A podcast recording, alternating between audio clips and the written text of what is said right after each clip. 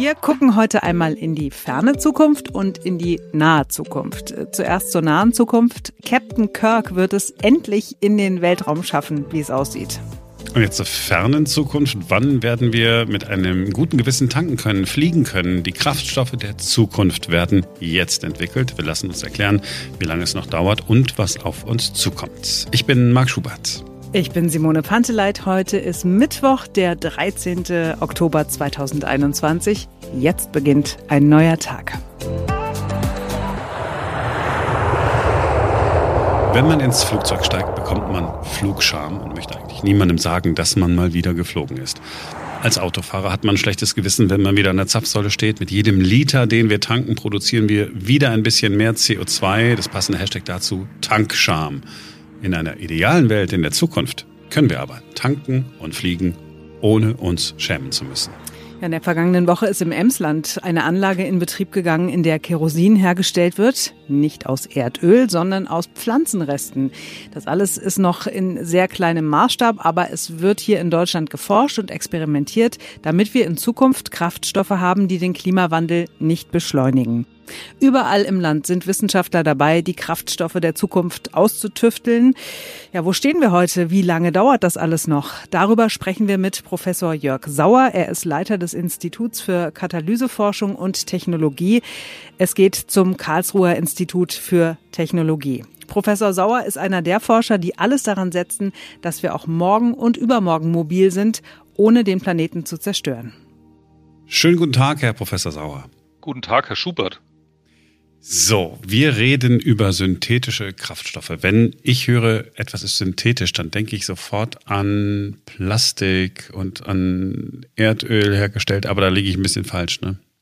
Synthetisch bedeutet nur, dass, dass die Kraftstoffe in einer Chemieproduktion hergestellt werden. Im Unterschied zu denen, die, die man durch Destillieren aus Rohöl gewinnt und im Unterschied zu den Biokraftstoffen der ersten Generation, die quasi umgewandelte Pflanzenöle oder, oder Ethanol, Bioethanol sind. In der vergangenen Woche ist im Emsland eine Anlage präsentiert worden, die ähm, synthetisch hergestelltes Kerosin, ich glaube so im weitesten Sinne aus Pflanzenabfällen äh, herstellen kann. Das schien äh, natürlich so ein, wie so eine Art äh, Durchbruch ja, für, für den Laien, aber dann, wenn man weiterliest, da werden im nächsten äh, Jahr irgendwie acht Fässer, ich weiß jetzt nicht, wie groß das Fass ist, aber acht Fässer Kerosin bei rauskommen. Das ist ja vergleichsweise äh, wenig erst einmal. Das heißt, wir sind äh, im Moment noch in, in, so einem, in so einem Stand, wo wir sagen, okay, wir machen äh, Forschung und Sie sind noch äh, auch in der Situation zu sagen, okay, wir forschen jetzt erst einmal. Wir sind noch nicht so weit, dass wir sagen, okay, das können wir im großen Maßstab alles herstellen. Das dauert noch man muss dazu immer sagen, dass die Einzelschritte technisch auch schon demonstriert wurden in mittelgroßen, großen Maßstab, aber diese Kombination des diese, diese Prozesskette von CO2, zum Beispiel aus Biogasanlagen, aber auch aus anderen Quellen, plus dann äh, Wasserstoffbereitstellung aus Elektrolyse, plus Umsetzung dieser beiden Komponenten dann zu den synthetischen Kraftstoffen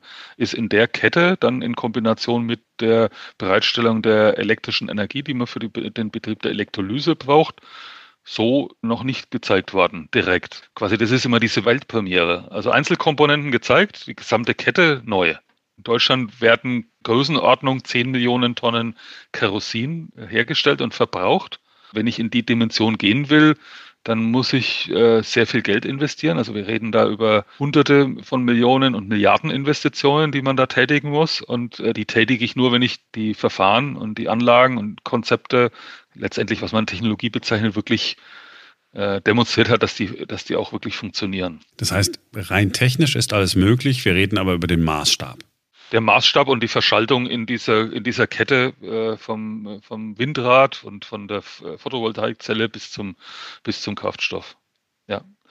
Kommt natürlich ein zweites, äh, weitere Herausforderung dazu. An welcher Stelle hat man überhaupt diese äh, großen äh, Energiemengen zur Verfügung? Also wir reden ja über, also dann am Ende über Größenordnungen, die liegen durchaus in vergleichbarer Größe wie ein Teil des Stromverbrauchs in Deutschland. So 100 Terawattstunden äh, oder solche Größenordnungen und äh, die sind in Deutschland so nicht verfügbar.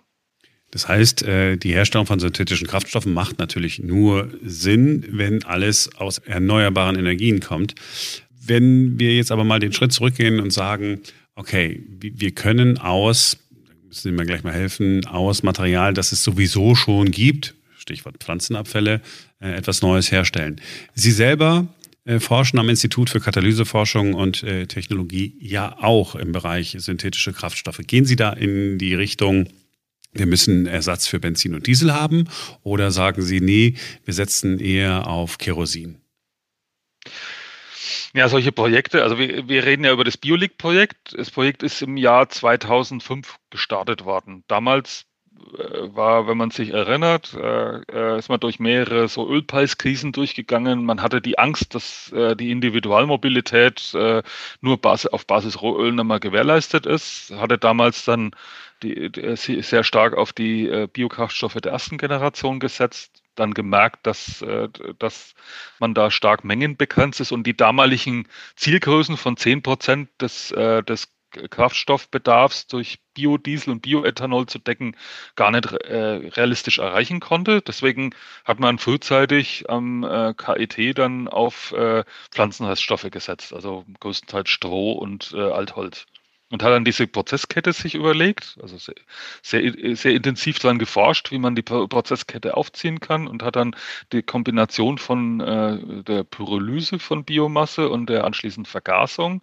plus eines, einer äh, Herstellung von synthetischen Kraftstoffen dann kombiniert. Und damals war einfach äh, ausgehend von 2005 dann bis zum Fertig zur Fertigstellung der Anlage 2012 bis 2014 war, war eben Individualmobilität äh, und, äh, und damals dann eben Benzin im Vordergrund gestanden. Im Laufe der Zeit hat sich äh, hat sich ja auch, haben sich andere Entwicklungen ergeben, also Elektromobilität, auch, auch die, die, äh, die die Info, die wir jetzt haben, also dass, dass, dass Elektromobilität wahrscheinlich einen Großteil der Individualmobilität mit abdecken äh, wird können. Und äh, da, man würde natürlich heute diese Konfiguration so nicht mehr bauen, aber man kann halt die Zeit nicht zurückdrehen. Aber, und das ist natürlich die gute Seite, ähm, wir, haben, wir erzeugen als, äh, als Zwischenprodukt Methanol und Dimethyläther und die beiden Komponenten, die kann man also äh, dann sowohl zu, äh, zu Benzin als auch zu äh, Kerosin-Komponenten umsetzen. Und deswegen sind wir dann gleich auch wieder zu Hause. Und wenn ich, ähm, ich bin ja total allein, ich habe ja keinen blassen Schimmer. Das heißt, alles das, was wir nicht verwerten, wenn Sie sagen äh, Stroh, haben wir jetzt in Deutschland, haben wir jetzt rein theoretisch genug Stroh, um zu sagen, okay, wir könnten damit rein theoretisch, wenn wir da mal so weit sind, unseren Kraftstoffbedarf decken? Nee, das, also den gesamten Kraftstoffbedarf ist völlig unrealistisch. Man würde einen Teil des Kraftstoffbedarfs decken können. Also die, die Diskussion ist mindestens so alt wie die die Diskussion über die äh, verschiedenen Generationen an Biokraftstoffen. Ich will deswegen auch da in die Zahlen nicht einsteigen. Also man wird aus, aus Pflanzenresten wird man mit Sicherheit den Kerosinbedarf decken können und vielleicht sogar noch ein bisschen darüber hinaus. Aber die Frage steht auch gar nicht an, sondern äh, man wird halt ein, ein, äh, man wird halt versuchen müssen, über verschiedene Einzellösungen dann auf die Menge zu kommen, so wie sich das jetzt auch schon entwickelt. Also es gibt ja heute schon äh, Herstellung von äh, äh regenerativen äh, äh, Flugzeugkraftstoff aus Ölabfällen zum Beispiel, aus, äh, aus Altölen zum Beispiel, aus der Lebensmittelverarbeitung. Auch die Mengen sind ja begrenzt noch viel schlimmer als die Pflanzenreste, die wir vom Acker holen oder aus dem Wald. Das heißt, es wird so eine Art Mix geben. Nicht? Auf der einen Seite haben wir den Individualverkehr, der äh, äh, elektrisch betrieben ist, und dann gibt es dann für bestimmte Anwendungen, es gibt ja immer so diese, diese Rechenbeispiele, LKW zum Beispiel und Flugzeug, da werden wir mit Batterien nicht weit kommen. Da brauchen wir dann doch noch Verbrennung in der einen oder anderen Form. Für diese Bereiche oder so, sagen Sie aber, hat äh, ein synthetischer Kraftstoff eine Zukunft hat zumindest Vorteile. Äh, Deutschland neigt ja immer dazu, immer alles bis, äh, bis zum Ende zu denken und sich dann gar nicht um die ersten Schritte Gedanken zu machen. Ja, wenn man sich das mal äh, historisch überlegt, also die Mineralölwirtschaft in Deutschland ist ja nach dem Zweiten Weltkrieg entstanden. Die äh, Gutteil der Raffinerien, die hat man so Ende der 60er, Anfang der 70er Jahre gebaut. Und seither stagniert der, äh, der Bedarf. Dann gab es die Wende, da hat man dann nochmal zwei Raffinerien dazu bekommen. Äh, und aber, aber der Bedarf, der war ja sowieso die letzten Jahre kaum mehr angestiegen. Und äh, also insgesamt kann man sich gut merken, wird ungefähr 100 Millionen Tonnen an äh, Mineralöl ver, verarbeitet in Deutschland. Und äh, dass wir von den von der Menge dann signifikant runterkommen. Das wird eine große Herausforderung werden. Und äh, da, da, da wird Elektromobilität einen wichtigen Baustein spielen, aber halt nicht einzigen. Und wir müssen erstmal diese, diesen Wandel erstmal in Gang setzen. Und da muss man an den verschiedenen Anwendungssektoren halt ansetzen. Also sowohl, sowohl äh, Flugverkehr, Schiffverkehr, äh, Schwerlastverkehr und äh, Individualmobilität. Und für jedes wird man eigene Antworten finden müssen, weil, weil, äh, weil alles ist auf Basis Rohöl entstanden und das ist auch ganz praktisch. Also die einzelnen Anwender haben, konnten sich quasi aus dem Rohöl ihre einzelnen Produkte rausdestillieren, die man dann verbrennen konnte. Ne? So ist ja Diesel und Kerosin und äh, Benzin entstanden. Aber, aber äh, das, das muss ja nicht auf Dauer die Lösung sein oder wird es auch nicht auf Dauer sein, sondern man wird halt äh, verschiedene Lösungen kombinieren müssen. Also vor allem eben äh, Elektromobilität, Wasserstoff und äh, flüssige Kraftstoffe. Und wo das dann im Einzelnen zu welchen Mengenverhältnissen hinführt, das kann man heute gar nicht sagen. Also es wäre also ungefähr Kraftstoff 65 Millionen Tonnen etwa im Jahr und davon also auf die Hälfte runterzukommen wäre eine, wäre eine Riesen, also ein Riesenerfolg. Äh, Wird es so sein, dass ich irgendwann an einer Tankstelle synthetische Kraftstoffe tanken kann? Ja, auf jeden Fall. Wie lange wird es dauern? Was meinen Sie? Hängt von den Playern im Markt ab. Also äh, äh, erst, also die die äh, Bundesregierung, die alte, hat hatte ja ein Programm aufgelegt, um äh, um einen um Marktanreiz für die für den Bau von äh, von einer oder oder mehreren äh, Demonstrationsanlagen anzureizen. Muss man mal sehen, wie das jetzt weitergeht. Wenn das Programm in ähnlicher Form auch von der neuen Bundesregierung weitergeführt wird, würde man das in fünf Jahren äh, realisieren können ungefähr. Fünf Jahre, das ist ja gut. Das wird auch die FDP freuen, weil ähm, sie ja die Partei ist, die äh, auch in ihrem äh, Programm im Bereich Klimaschutz äh, gesagt hat, wir setzen auf Technologieoffenheit, wir setzen nicht auf Verbote, wir setzen auf synthetische Kraftstoffe. Wenn Sie sagen fünf Jahre, dann reden wir da wahrscheinlich noch von kleineren Mengen. Nicht? Also es ist jetzt nicht so, dass man sagen kann, ich suche mir dann aus, ach, nehme ich jetzt Diesel oder synthetischen Kraftstoff, sondern das ist eine begrenzte Menge dann. Also es ist Größenordnung äh, 10.000 bis 50.000 Tonnen bezogen auf diese 50, 60 Millionen Tonnen. Also das ist ein verschwindend kleiner Anteil. Aber das sind natürlich Demonstrationsvorhaben, die dann später äh, dann ausgebaut werden sollen auf, äh, auf diese gro großen Volumina. Und man muss sowohl die Produktionskapazitäten als auch die Logistik dahinter steht, dann die dahinter steht, immer anpassen an den Bedarf. Das wird ein äh, äh, spannender Wandel werden. Also wir werden auch äh, diesen Anpassungsprozess von, also quasi der, die Anpassung von unten, also von den nicht vorhandenen Kapazitäten heute äh, hochzufahren auf, auf den Bedarf dann später und äh, die fossilen Kraftstoffe, die müssen entsprechend dann runtergefahren werden. Da hilft dann natürlich auch der Preis wahrscheinlich. Ne? Also wenn man äh, mit einer CO2-Abgabe die bisherigen ölbasierten äh, Kraftstoffe verteuert, dann gibt man natürlich neueren Kraftstoffen, die in der Herstellung zunächst noch teurer sind, eher noch eine Chance. Genau, das mag man jetzt ja an der Tankstelle schon. Ne? Der Preisunterschied äh, zwischen E10 und äh, E5 ist äh, jetzt irgendwie 6 Cent oder sowas. Also der ist, der ist viel höher als früher und das hängt halt damit zusammen. Man hat ja den, den äh, Biokraftstoffen der ersten Generation, die waren am Anfang, hatten die ein niedriges CO2-Einsparpotenzial, aber das scheint wohl, sonst wäre diese Spanne nicht gewachsen. Die, das scheint wohl ganz, äh, ganz offensichtlich, scheint das CO2-Minderungspotenzial von den äh, Biokraftstoffen der ersten Generation doch recht signifikant zu sein. Und dadurch ist der, ist diese, diese Preisspanne entstanden, weil wir den CO2-Ausstoß damit äh, teilweise äh, dann bezahlen müssen. Das ist ja das FTP-Konzept, dass man durch eine Bepreisung von CO2 den Wandel quasi von ganz allein ermöglicht. Auch dann in den Sektoren, wo natürlich CO2-Einsparung am kostengünstigsten möglich ist. Die Forschung, die Sie betreiben und unterstützen, wie sehen die genau aus? Für einen Laien erklärt? Erstmal ist das eine Forschung, die unheimlich interessant ist, weil man äh, für einen Katalyseforscher, also wir, wir kümmern uns darum, äh, Katalysatoren, kennt man aus dem Autoabgaskatalysator, aber wir setzen die ein, um neue Stoffe zu synthetisieren. Und wir entwickeln jetzt Prozesse weiter, die früher auf Basis von fossilen äh, Rohstoffen verwendet wurden. Die entwickeln wir weiter neu, äh, um da um dann äh, dann erneuerbare Rohstoffe einsetzen zu können. Also in dem Fall ist es dann das CO2. Also CO2-Aktivierung ist im Moment für Katalyseforscher auf der ganzen Welt ein ganz äh, wichtiges Thema. Und äh, wir haben uns jetzt auf verschiedene Produkte äh, fokussiert. Also das wichtigste Zwischenprodukt ist das Methanol. Und dann kann man dann weitere äh, Kraftstoffkomponenten erzeugen. Also das geht dann auf der, auf der Kohlenwasserstoffseite kann man dann eben diese Kohlenwasserstoffketten äh, synthetisieren, die man für, für Kerosin und Benzin braucht. Kennt jeder die Oktanzahl, die ist beim Benzin ganz wichtig. Also man muss Komponenten äh, bereitstellen, die entsprechende Klopffestigkeit haben. Bei der Kerosinherstellung muss man auf die auf die Kältestabilität äh, achten und äh, da muss man bei der chemischen Synthese darauf achten, dass diese, äh, diese Eigenschaften von den Produkten gewährleistet sind. Und natürlich immer unter der Randbedingung, dass man hohe Ausbeuten erzielt. CO2-Aktivierung, helfen Sie mir mal.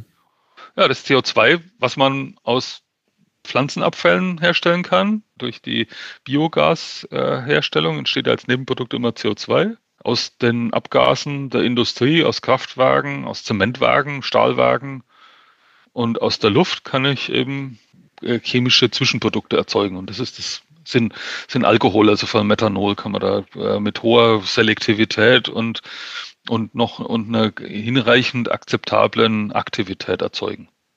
Das heißt jetzt, Sie, Sie haben es mit dem Laien zu tun, sehen Sie es mir nach. Das heißt, rein theoretisch könnten wir CO2 auch aus der Luft rausholen und daraus etwas machen, was wir dann wieder als Kraftstoff einsetzen. Ist möglich, ist aber von der von der von den Kosten vom Kostenaufwand äh, teurer als als wenn man das äh, wenn man CO2 konzentriert vorliegen hat. Also die Leute, die an den Anlagen, die diese Anlagen entwickeln, die sagen, dass man CO2 so zu 100 100 Euro die Tonne bereitstellen kann aus der Luft, ganz langfristig. Wenn man, wenn man das jetzt vergleicht mit Biomasse, Biomasse enthält aber weniger Sauerstoff, ist also und mehr Kohlenstoff, ist die Biomasse, die kostet auch so 100 Euro die Tonne etwa, also mehr, eher 80, aber ist die Biomasse viel billiger. Also CO2 aus der Luft ist, äh, ist ein ist langfristig ganz wichtig, aber ist äh, mittelfristig teurer als alle anderen CO2 oder Kohlenstoffquellen, die es gibt. Aber Sie sind ganz zuversichtlich, dass Sie und äh, Ihre Kollegen an anderen Standorten in der richtigen Richtung unterwegs sind, dass wir möglicherweise sogar Technologien hier entwickeln, die dann zu einem Exportschlager werden können. Genau, also das ist ja unser Anspruch. Also dafür sind wir ja in der Helmholtz-Gemeinschaft. Wir, wir, äh, wir nehmen uns der großen Herausforderungen für der Gesellschaft an und äh, wollen dann natürlich, also das ist am KIT das Tolle, äh, natürlich unsere Studierenden und die, äh, die Nachwuchswissenschaftlerinnen und Nachwuchswissenschaftler mitnehmen äh, auf dem Weg und äh, die bilden sich und uns dabei aus, dass wir, äh, dass wir dann irgendwann die, der fossilen Welt dann mal Adieu sagen können, ja. Herr Professor Sauer, haben Sie vielen Dank, dass Sie Zeit genommen haben und äh, danke, dass Sie diese naiven Fragen beantwortet haben. Das sind keine naiven Fragen, das sind genau die Fragen, die man stellen muss. Also äh, und ich meine, wer, wer, wer zahlt mich denn? Also es sind ja die, äh, wir alle als Steuerzahler zahlen, äh, leisten uns diesen Luxus äh, dieser Forschungseinrichtungen, die wir haben. Und äh, das ist doch ganz normal, dass wir Rede und Antwort stehen, klar. Herr Professor Sauer, ich danke Ihnen. Viel Erfolg wünsche ich Ihnen. Ja, Dankeschön. Einen schönen Tag, Herr Schubert. Tschüss. Ja, wir brauchen in Zukunft viel Wind, um mit der Energie auch diese neuen Kraftstoffe herzustellen. Aber zu viel Wind ist auch nicht gut. Das hat William Shatner zu spüren bekommen. Er und drei weitere sollten eigentlich gestern Nachmittag unserer Zeit im All gewesen sein. Das Raumfahrtunternehmen Blue Origin von Jeff Bezos hat aber den Raketenstart in Texas verschoben, weil es zu windig war. Der 90-jährige William Shatner, der als Captain Kirk in Raumschiff Enterprise berühmt geworden ist, hat in der Sendung Today von NBC gesagt, dass er ganz froh ist, dass der Start verschoben worden ist, denn er wolle nicht ganz oben auf einer Rakete sitzen, während der Wind weht. An der Startrampe sind Windgeschwindigkeiten von 120 Stundenkilometern gemessen worden. Um, that's close to hurricane. I don't want to be uh, uh, on a on a rocket uh, on top of a rocket in 75 mile an hour winds, and neither does anybody else. So we have, they have uh, canceled the flight. It was supposed to go up tomorrow morning. It's now uh, scheduled to go up on Wednesday morning, and uh, we've got our fingers crossed. The thing I really want to do is come back down. In den kommenden Stunden soll der Countdown dann aber auf Null runtergezählt werden und dann ist der legendäre Captain Kirk zum allerersten Mal im All, wenn alles glatt geht. 55 Jahre nachdem Captain Kirk zum ersten Mal im Fernsehen aufgetaucht ist.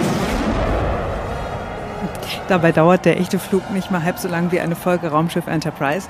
Es sind nur elf Minuten. Die Kapsel koppelt von der Rakete ab. Die Rakete landet wieder auf der Erde. Wenig später kommt dann auch die Kapsel an Fallschirmen zurück zur Erde. Und diesen Flug kann jetzt jeder buchen, kostet nur schlappe 250.000 Dollar. So, ich möchte jetzt ganz kurz noch über die schönste Nachricht der ganzen Woche sprechen. Ich freue mich seit gestern Nachmittag wirklich wie Bolle, dass die achtjährige Julia aus Berlin äh, wieder da ist, dass sie gefunden wurde, dass sie lebt und dass es ihr Stand heute gut geht.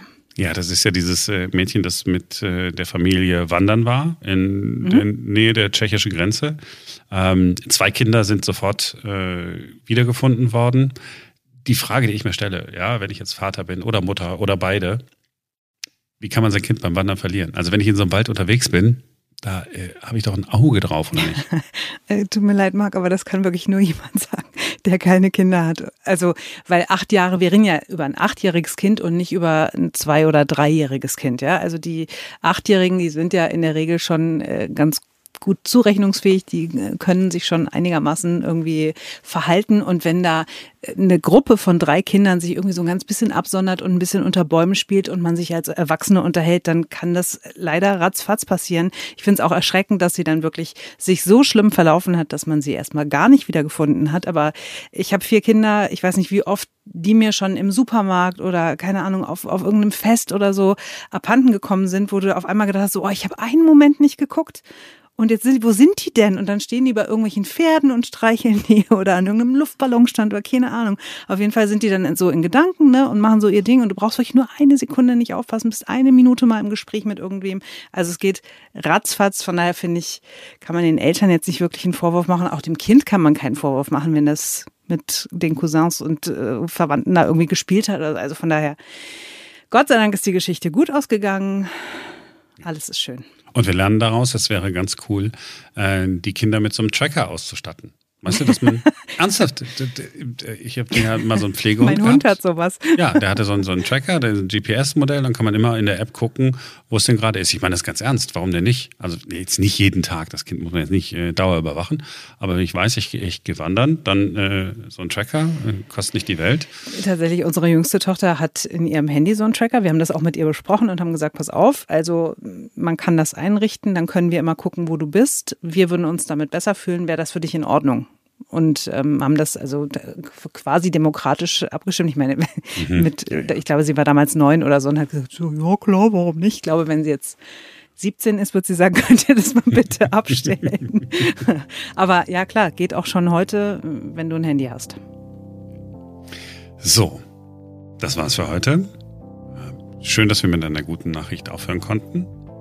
Wir sind morgen wieder für euch da, denn dann ist wieder ein neuer Tag. Ich möchte das auch mal sagen dürfen, denn dann ist wieder ein neuer Tag. Bis dahin, tschüss.